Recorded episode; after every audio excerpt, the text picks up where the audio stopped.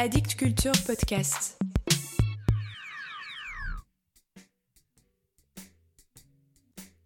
Salut à vous. Sortez votre carnet et écrivez J'écoute mort à la poésie.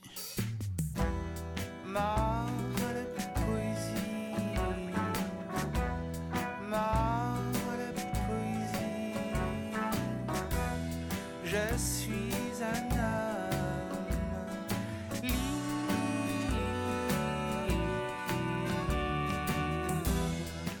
C'est rare que je vous parle de romans ici.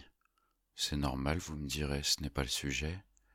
Mais il arrive que certains romans prennent pour sujet la poésie, ou pour personnage un poète.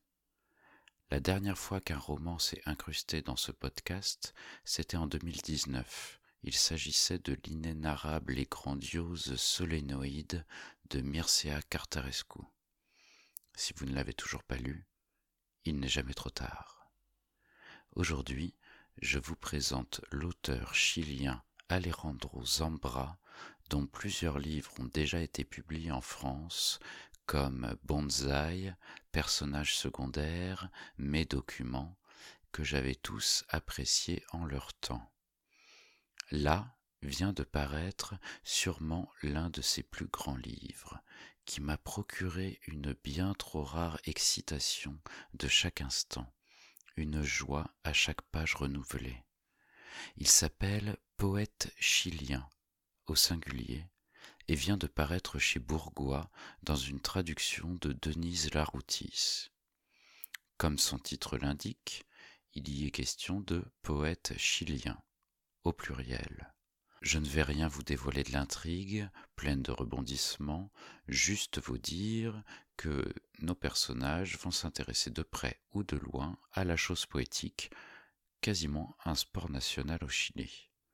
Je vous cite d'ailleurs cette phrase. Être un poète chilien, c'est comme être un chef de cuisine péruvien, un footballeur brésilien ou une miss vénézuélienne. À lire ce roman, on a l'impression que la poésie est partout, que tout le monde veut devenir poète. Ça m'a un peu donné envie d'être chilien, pour ne rien vous cacher. Je ne vais pas m'apesantir, je vous en lis un extrait et vous invite vivement à le découvrir. Écoutez. Il sort son carnet, il trouve miraculeux de ne pas l'avoir perdu dans le festival de cette nuit, il se félicite de ne pas l'avoir perdu, il veut écrire un poème, ou, mieux dit, le début d'un poème, parce que pour lui un poème c'est quelque chose qui se commence et qui ne se finit pas toujours. Il transcrit aussitôt l'image qui le travaille, la lumière zénitale sur la peau décortiquée. Comme il aime ce coup de la lumière zénitale, c'est si élégant, et ce verbe décortiquer. Ces derniers temps, il décortique tout chez lui, parce que tout a une carapace, pense-t-il. Et alors, il écrit très vite, avec une écriture indéchiffrable, Même les carapaces ont une carapace.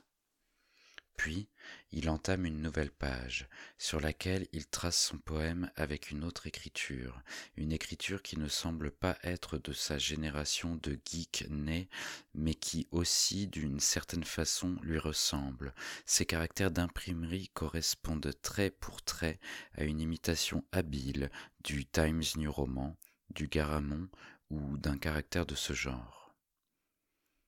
Même la carapace une carapace. Même le masque a un masque.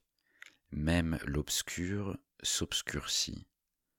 Même le soleil tourne autour du soleil. Tous les vers commencent par des minuscules. C'est comme ça qu'on écrit maintenant, pense Vicente.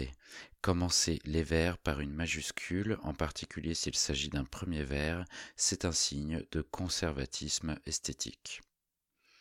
Il abandonne son poème en cours et prend une autre page. Il se rappelle son désir ou son obligation de retenir les détails et il décide de les lister rapidement. Peau blanche, balade, Obama, avant-bras rougeâtres, yeux verts, cheveux longs, cicatrice pied, ongles pied reste vernis rouge foncé, ronflement, moins grande que moi mais plutôt très grande, toison pubienne moins blonde presque brune, midi, tangram, bateau, dos, coude calleux. Et tout de suite après, sur une autre page, une autre liste. Capote, anthologie, papier format lettre ou bureau, bleu ciel. Il manque le verbe acheter. Il veut acheter du papier bleu ciel parce qu'il s'est mis en tête que ses poèmes auraient meilleure allure s'il les imprimait sur du papier bleu ciel. Mais le principal, c'est de se procurer, avec son argent de poche, une nouvelle anthologie.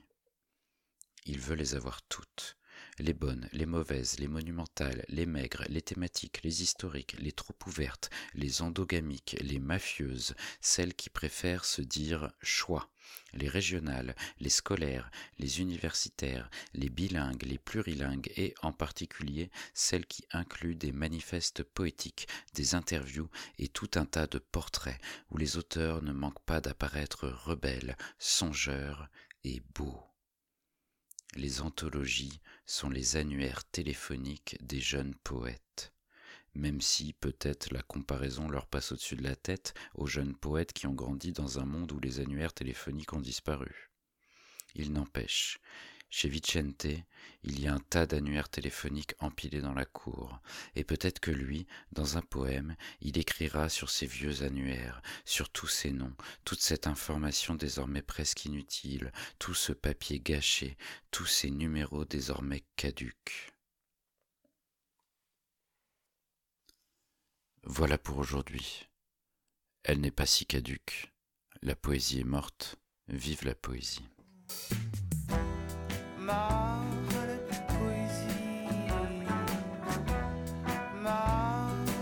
poésie. Je suis